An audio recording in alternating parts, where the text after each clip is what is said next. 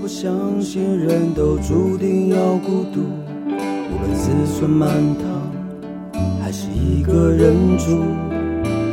就算挫折，还是尽全力付出。每个人都需要帮助，我们都是超人，披着隐形的披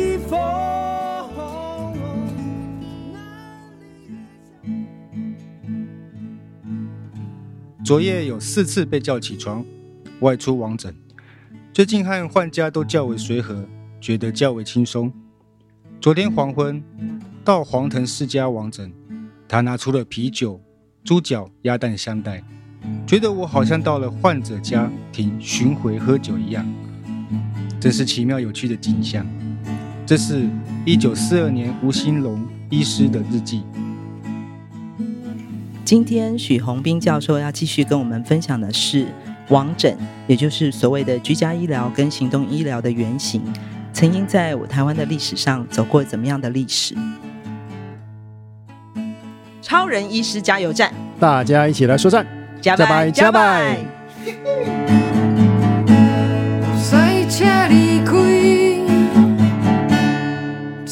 去年的这个在宅医疗协会的台南学会年会。请了这个徐老师的演讲，然后在这场演讲里面，其实徐老师除了分享这个这些他的研究成果之外，其实很重要就是扣环扣解了这个年会的主题，就是在宅医疗，提到了王诊，那刚好扣合现在我们在一直在谈的这个所谓的在宅医疗跟居家医疗的部分。嗯，战后六零七零年代大量这个医师去美国。进修的这样的一个现象，不只是进修啊，甚至是留在美国淘金，可以这样讲。他们对。就不太想回来了，是。因为他们有一个很清楚的说法，就是台湾开业环境不好。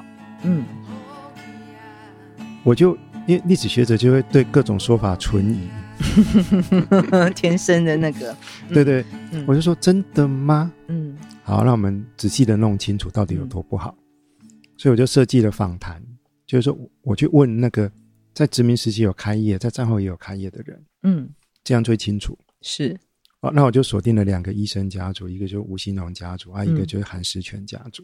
这两位医师都是在台湾，台南，台南，嗯，对，吴新荣是在台南嘉里，嗯，嘉里，嗯，佳里，佳里，嗯，那吴韩石泉是在台府城的中西区，嗯，或者最热闹的地方，嗯。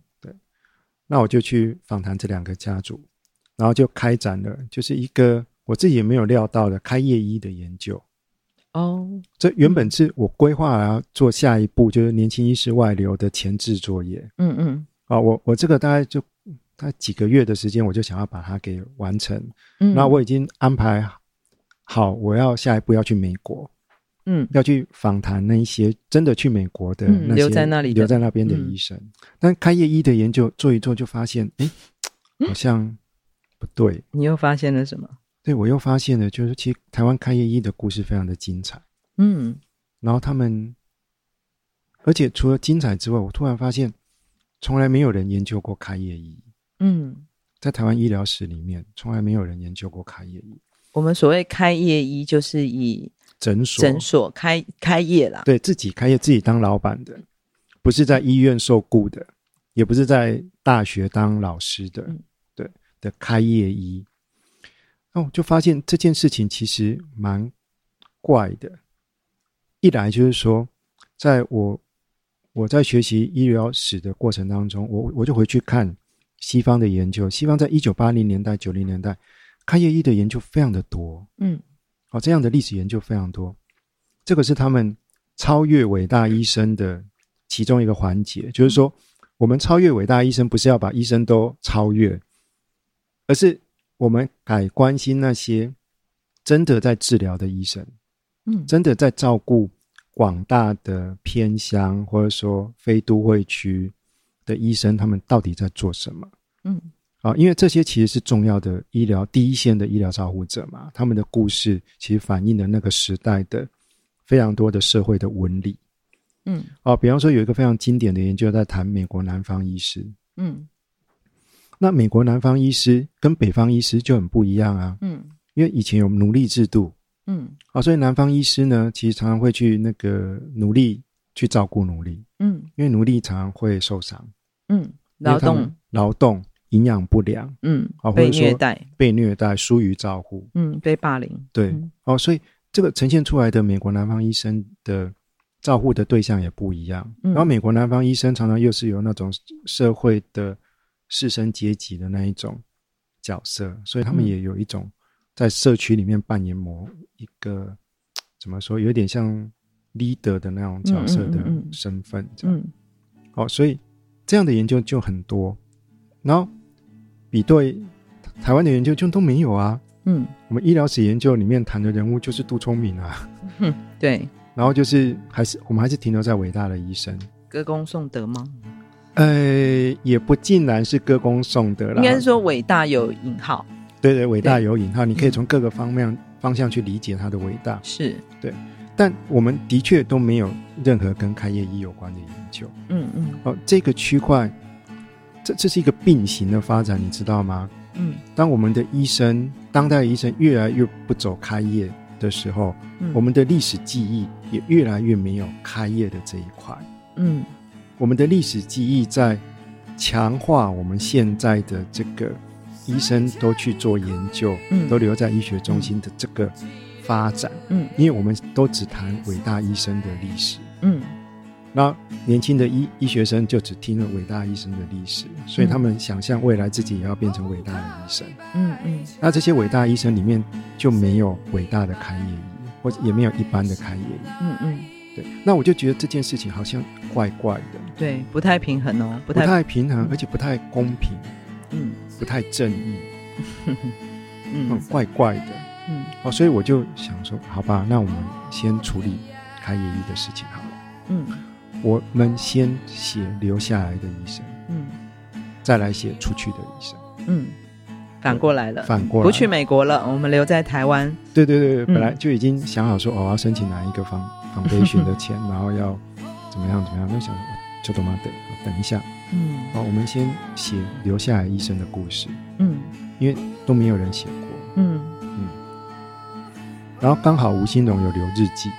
嗯，吴兴荣医师的日记，对，吴兴荣医生的日记非常的全面，非常的完整。嗯，从他开业第一年开始，嗯，然后一直到他去世，哦，所以那批日记就变成是一个最重要的材料。我们去重建一个横跨殖民时期到战后初期的一个普通开业医。嗯，因为他没有任何的研究论文，嗯，他不是学者型的，嗯，啊，一个普通开业医的日常生活会是什么？嗯，然后正巧。吴新荣医师是一个广为，呃，被广为研究的医师。哦，怎么？为什么呢？因为他是一个文学家，所以大部分就台湾文学领域的人会关心吴新荣。盐分地带文学，对，盐分地带文学的一个早期的开创者。嗯、对，啊，然后重要的文献的记录者。对，然后战后又是重要的那个历史文献的考察者。嗯、啊，那他也编纂过县志。地方志，台南的地方县志，对对，对。哦，所以他是一个广为重视、广为被研究的一个学者。嗯，那我们就我就觉得说，好，那我们就趁着这个吴兴荣研究的热潮，嗯，把这个开业医的面相给呈现出来。嗯，好，那后来就是有一篇论文，就专门在谈吴兴荣的医业。嗯，那我的论文的名称就叫《行医》，呃，《行医营生》啊，类似这样的，嗯，的论文的标题。嗯开业，然后呢，透过医业来经营自己的生活。嗯，哦，行医营生，哈、哦，就是一个行医医生，哦，营生，行医营，行医营生，对，真的就是讲开业，就是在开业的医师。嗯，对，所以行医的目的是为了要营生。营生，那这个营生的意义不只在于金钱上的收入，而是要去扣连。早期医生他们怎么去经营他们的生活？嗯，所以叫营生。嗯，经营生活。对，经营生活。嗯、比方说吴新荣他自己讲的很清楚，日记里面他说，他要巩固他的地盘。对，好，每一个开业医都有自己的地盘，是他的地盘有那个医业上的地盘。嗯，哦，就是我在这个地方多少人会找我看病，那也有他文学上的地盘。哦，嗯、对，他有很清楚的写到我文学上的地盘，嗯、还有政治上的地盘。嗯，我在这个地方可以发挥多少影响力？嗯，啊、哦，政治上，他希望这三个都可以巩固。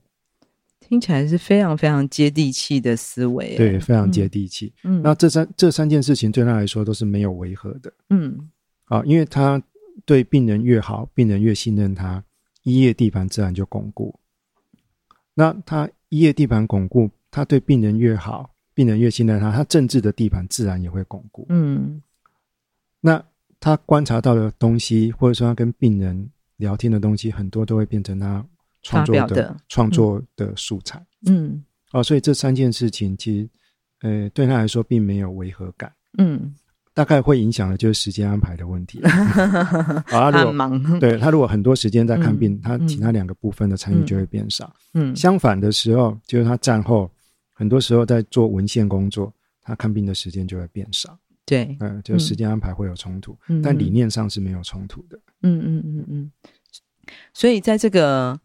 呃，在我们的从吴医师的这个故事里面呢、啊，你其实大篇幅的讲到他当年这个透过，因为当那个时代真的都是医师到病人家里哦，从他开业之开，即使他开业了，嗯、但是他其实大量时间其实要分配到是到病人家里去做治疗的这个服务。是，嗯嗯，对，早期的开业医，应该这么说，嗯，自古以来大家都会生病。啊，人都会生病，人都会生病。那通常就是说，你生病，你就要生你的生活周遭找资源去处理。嗯，哦，就祖先的智慧嘛，什么药草吃了可以怎么样？嗯，巫医怎么治？对的，巫医怎么治？这个都是很重要的资源。对，然后家族会彼此照顾。是啊，那这个也是传承下来的知识。嗯、好，那台湾的状况是这样，因为吴新荣他是殖民时期的医师。好，那殖民时期开始，因为殖民政权强制。实行的法医疗相关法规，所以合法的医生就变成是接受日本医学教育出来的那一批医生。嗯、那其中一个人就是吴新荣。嗯，那吴新荣他是去东京啊、嗯、念东京医专回来开业的。嗯，嗯那那个时候的医生呢，人数很少，那要服务的人很多。那所以他们除了自己有一个，比方说吴新荣叫家里医院。还有一个医院之外呢，他可能早上，比方说七点起床，他就会先在看家里看门诊。那早期的医生通常住家就是在楼上或者在后面，嗯嗯，好，就方便他来应诊。好，那看了一段时间之后，他就会出去王诊，嗯，那王诊就会去这样绕绕绕，嗯，他说有哪些病人需要，然后他们就会安排路线，然后中午回来吃个饭，下午再出去王诊，嗯，啊，那有时间就。如果家里有病人，就在家里看病人，这样。嗯嗯。那晚上吃完晚餐，通常还会有一段门诊或王诊的安排，这样。嗯嗯嗯。所以王诊是一个很基本的一种形式，是一个很基本的。所以像吴新荣的儿子就有提到，就是说，哎，父亲去王诊啊，早期，哎，应该是这么说，早期医生王诊就是需要交通工具嘛。对啊，对，嗯、因为范围很大，对，范围很大。嗯、那当然，附附近的走路就可以到，但稍微远一点的呢，像吴新荣那个时代，他就会骑脚踏车。他是一九三零年代初期，嗯，然后他开业一年之后呢，他就买摩托车。OK，然后脚踏车不够了，对，脚踏车不够，太远了，嗯，比较慢了、啊，又慢，远远是骑得到，嗯、但是就是慢，嗯，哦，所以台湾的医生是最早买摩托车的一批人。OK，哦，所以他们可能是那个乡下那个村庄。第一次看到摩托车的景况，就是医生去王诊的景况。对，所以他留下那个记录非常的有趣，就是说骑摩托车过去，嗯、后面会有小孩，还有鸡啊、狗啊，会跟着他那一台 追着他的摩托车，追着他的摩托车。然后这个印象呢，其实在很多小孩的心中，呃，留下了不可磨灭的深刻印象。所以有另外一个医生，他在回忆他自己为什么要当医生的时候，他就想说，他就有提到。因为小时候看到医生都好风光、好神气的骑着摩托车，这样野狼。对，然后所以他心中就立定志愿，说我以后也要当医生啊，要这么的神气，就要这么帅，这样就要对超兵医生这样。超兵医生那时候应该是没有看到人家骑摩摩托车这么帅，他都用想象的吧，用飞的。不过因为刚好讲到飞的，你讲到动物，你里面还提到在早期，你刚刚讲，因为他们完整的路径可能很远。可能要花很长的时间嘛，所以好像吴医师还带了鸽子去对病人家做什么啊？对，这是那个吴医师的儿子，呃，吴南图医师说的，就是说父亲去王诊会带鸽子，然后到病人家之后，他就会处方，对不对？对，好，要啊、哦，这个病要吃什么药，配什么药，但是他不会马上回医院啊，那他去下一个病人家王诊，对，所以那个处方呢，就会让鸽子带回来医院。然后病人的家属就可以直接来医院领药。哦，等于鸽子先飞回来，把药方交给那个药剂师调药，然后所以病病人的家属就可以到诊所去等。对对，然后他医生就可以继续、嗯、等那么久，然后医生可以继续去王诊，就不用再绕回来。所以他带好几只鸽子出血，应该是，应该是，嗯嗯嗯。哦，所以这种有趣的故事，就是生活的细节，嗯，会透过王诊的故事里面，就一点一滴的呈现出来。然后让我们看到早期台湾社会不只是医疗的历史故事，还有很多生活的故事。嗯，哦，比方说另外一个医生，那个是安南地区的医生，叫吴平成。嗯，他就有提到说他去王诊。嗯，有一次有坐坐牛去王诊的经验，这样。牛车吗？不是牛车，骑着牛。对，骑牛。嗯，那是什么状况呢？就是。他要去王子的那户人家住在一个小山丘上，然后那一天下大雨，那安南地区非常容易淹水，嗯，所以他们家前面那条路就被水淹掉了，嗯，所以他摩托车、脚踏车都进不去。然后病人家属就很贴心，就牵了一头牛，水牛，我他们有说是什么牛，嗯，就牵了一头牛，就说这游牛会游泳，嗯，这样医生就坐在牛上面呢，然后牛就会把你送进去，这样。然后，所以他就骑着牛，就这样就进去了。嗯哼哼。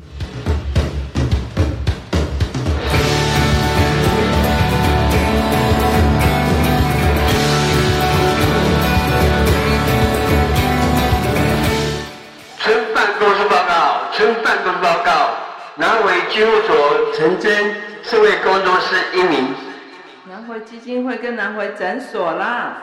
哎，那个我也。这公司是是基金会募的。好啦，啊，对不对？是不是你开的啊？好，南回基金会目前正在招募社会工作师一名，个案管理师一名，南回诊所也成真护理师两名，护佐一名，医务管理员一名。欢迎有讯息的朋友们上我们的官网投递履历，谢谢大家。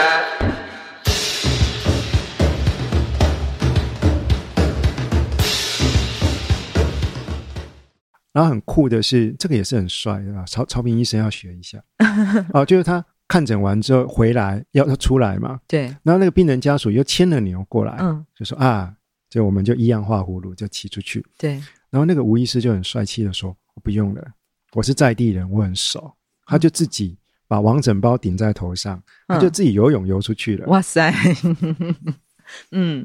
所以他已经也也有某种程程度的超能力哦，在那个年代当一个王诊医师，他真的要体力要好，体力要好，然后能够驾驭各种交通工具，运动细胞要不错，运动细胞要不错，嗯，对。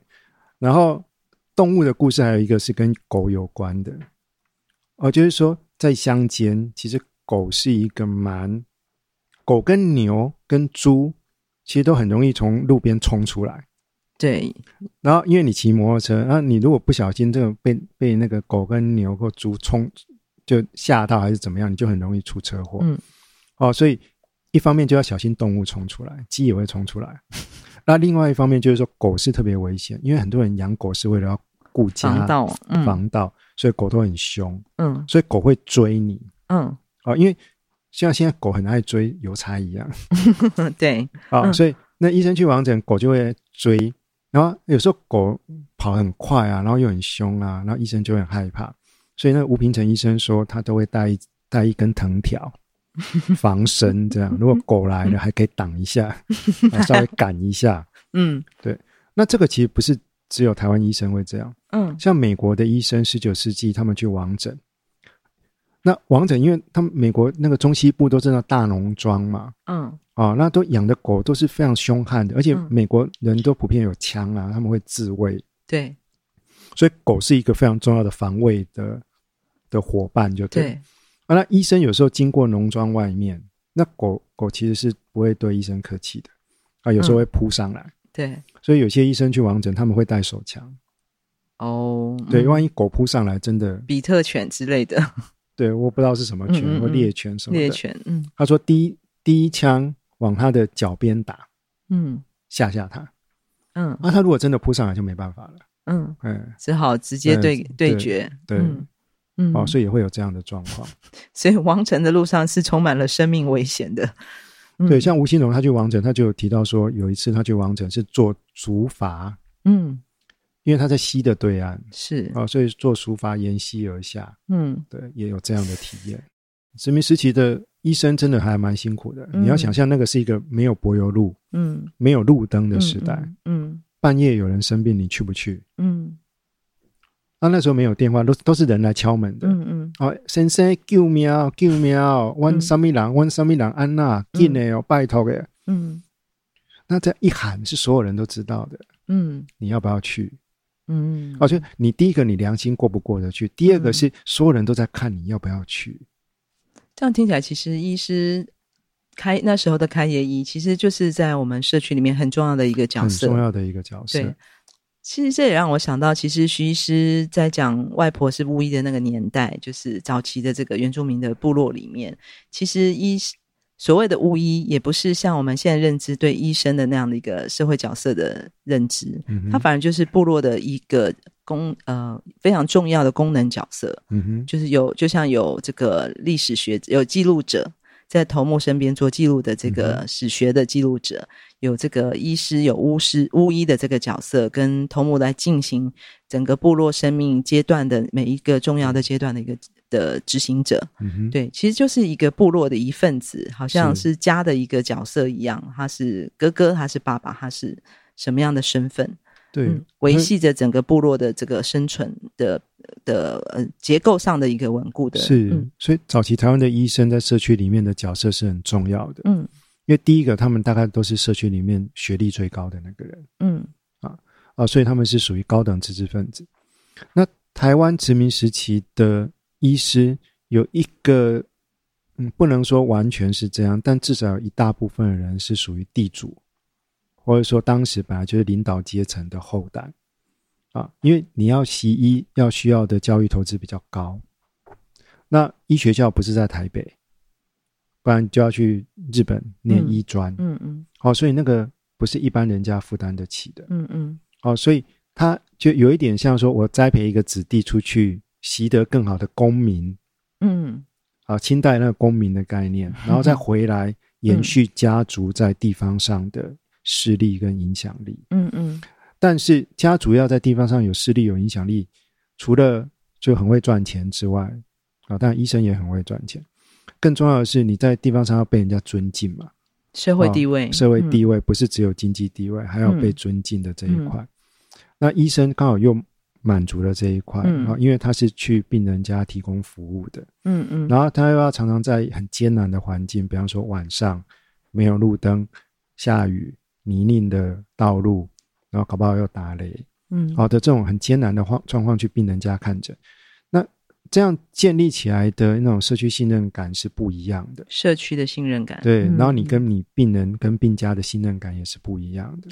所以这也讲到了从吴医师的历史，他经历的过程里面呢、啊，就是我们这个透医师透过王诊的路线，看到了我们社会底层的生活百态。是，所以往往跟后来他跟整个啊反，不管是革社会革命或社命社会运动的这个参与，会有很大的一个直接的连接性，因为他看到了一个真实的呃。社会的现状，尤其是底层的人民的生活的状态，嗯、是，所以我常常会在想说，像医生这样的角色的一个特殊性，哈，早期医生都去王诊，那王诊的一个特殊性是，你会进到每个人家里，是，那那个人通常我们现在不会没事就啊欢迎一个陌生人来家里啊，对不对？嗯、会欢迎进来的都是我们的好朋友或是我们的亲人。对，所以我常常会想说，信任感很够的，信任感很够。那医生是唯一一个不需要这种信任感，嗯，不需要亲族关系，对、嗯、他就可以进去每一个人的家里。嗯，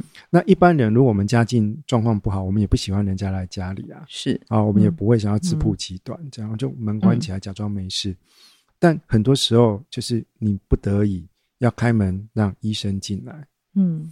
哦，所以像吴新荣或者是杨奎，哦，他有一些文学作品，哈、哦，嗯，那杨杨奎当然不是医生，但杨奎是吴新荣的好朋友，嗯，这样，那他们有一些描述其实是很类似的，就是说医生去病人家，嗯、那非常穷苦的病人，那是付不起医药费的，嗯，那怎么办？那医生去到这样的家庭，就就跟我们现在在医院看病一样，医生常常会说：“你干嘛不爱卡扎来？”嗯，我怕拖家顾家来。嗯，哦，你哪卡早来，那这个病一个有救。哦，你早一点来，你这个病是有的救。你为什么拖那么久才来？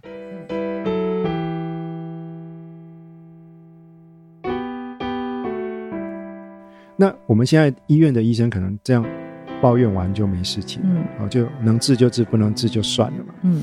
但早期王诊的医生，他去病人家，嗯，他可能也会跟那个病。病人的妈妈说：“为什么没有早一点叫我来看病？”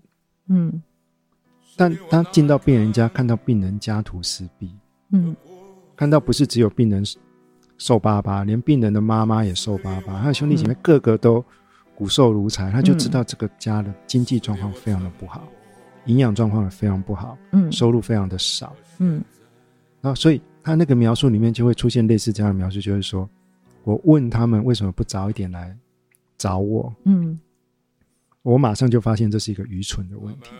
他们如果有能力，当然会早点来找我，就是因为他们没有能力，因为他们的贫穷，嗯，啊，因为他们的贫穷让他们不能早点来找我，嗯，然后拖到现在，我就当医生的也束手无策，嗯，好，那束手无策之后，心中充满了这种无力感，嗯，然后要离开的时候呢，嗯，那个病人的妈妈还塞了一个红包给他。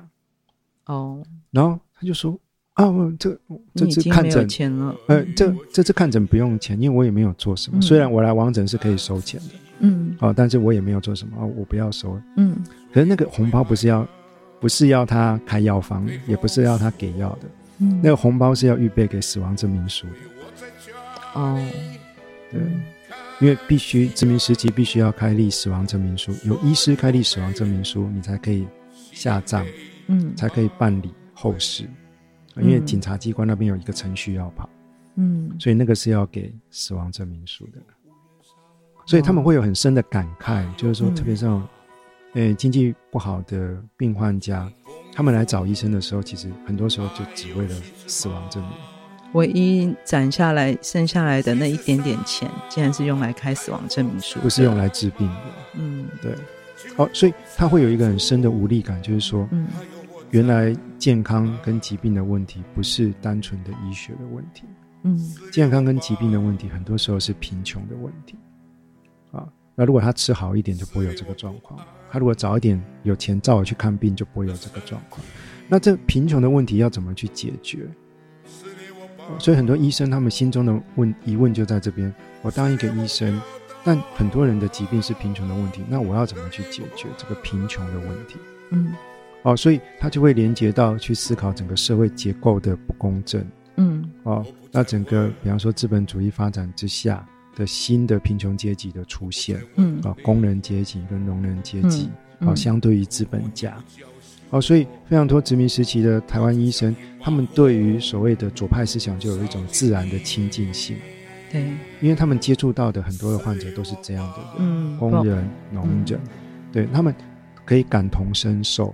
嗯，他们没有办法把自己关在某一个机构，然后不去看他们的真实状况。嗯、他们都想一想也蛮心酸的。他们可能不是很爱看，也不是很愿意看。嗯，他们可能也想说，我可不可以不要看？但是他的职业这个必须要做的事，对他们职业必须要做的事，嗯、他们就一定都会看到。那你当然可以说啊，那是你的事情，谁叫你不努力？嗯，好，但你。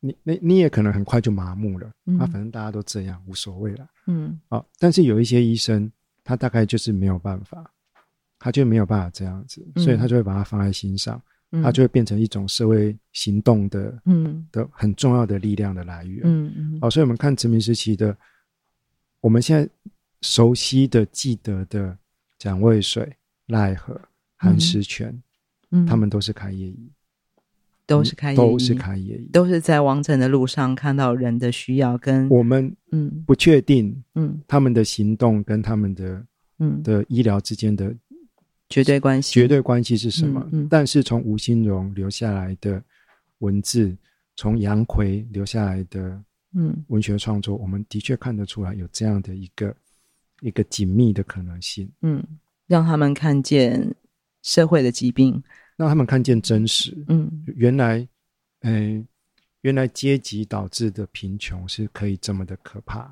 嗯是可以剥夺掉很多人的健康跟他们的生命。那当医生就必须要去回应这个问题。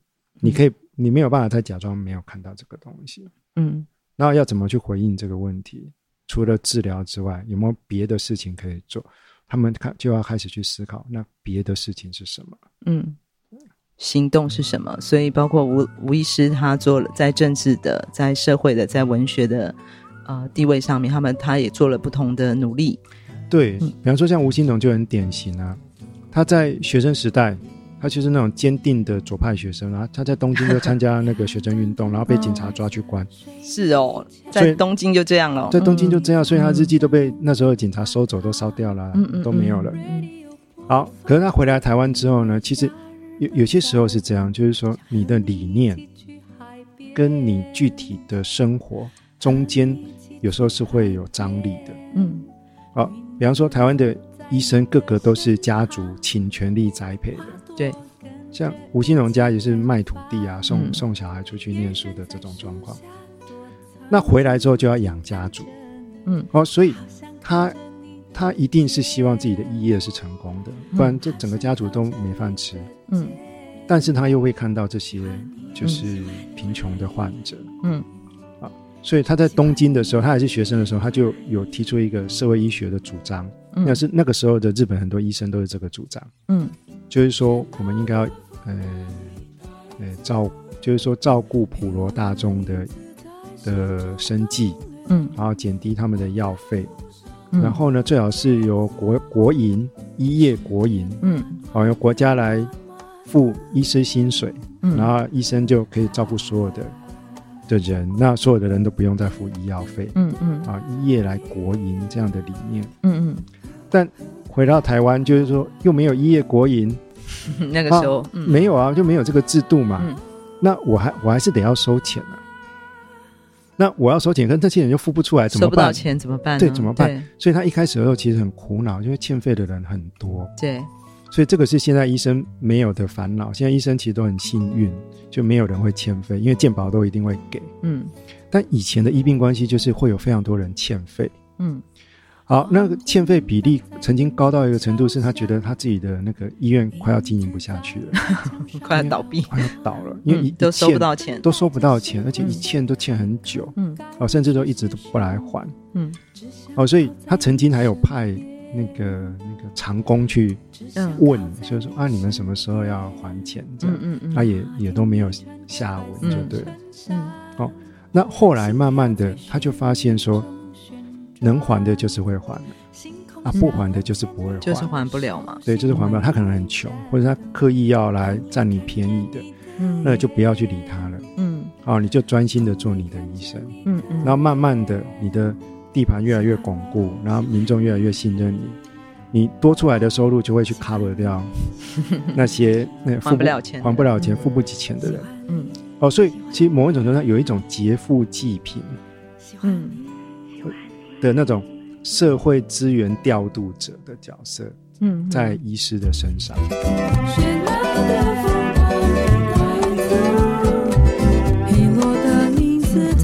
对，所以他后来就是就再也不去跟病人讨债。嗯其实非常多殖民时期的医生都都会有回忆录或是有纪念的文章，都说他们都不跟病人讨债，嗯嗯因为他们本来就是一个资源调度者，他们是一个社区的领袖。嗯好，这些病人付不起钱，OK。好，那这些病人需要其他的帮忙的时候，嗯有些医生就是一个社会资源引入的一个中介者，嗯嗯，好，社会福利相关的资源这样，好，所以是一个资源调度者的角色。嗯嗯，所以我我后来在看那个他们不收、不追讨欠费的这件事情，我就有比较深的体悟。第一个，讨也讨不到。那第二个，他们有一个资源调度的方法在维持，所以他们不是不是说让自己当医生当的一贫如洗，嗯，然后把所有的钱都都都分配给那些呃贫穷的患者，并不是这样，而是他们通过资源调度的方式来让自己的医业可以维系，家族可以发展，同时又对这个贫困的患者可以提供好的医疗服务。嗯，对。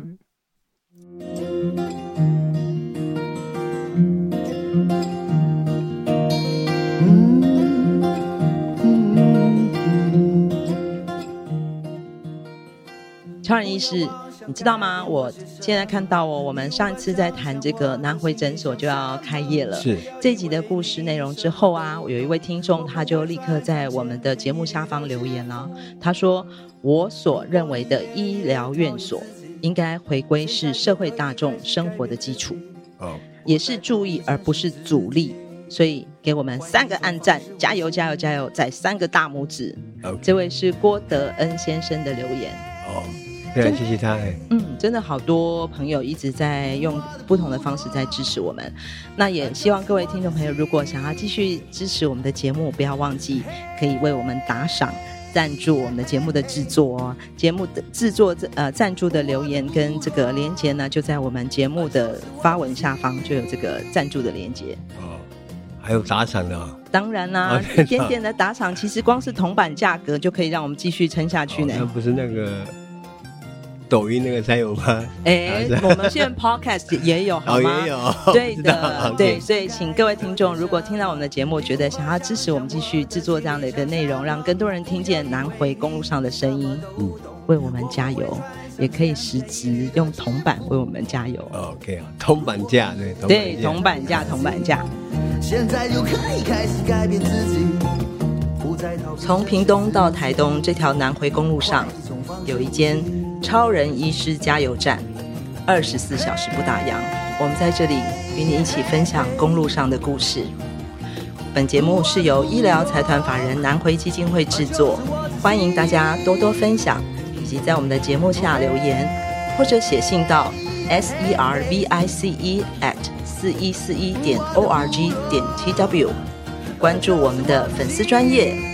或者官网 triple w 点四一四一点 o r g 点 t w，我们下周见。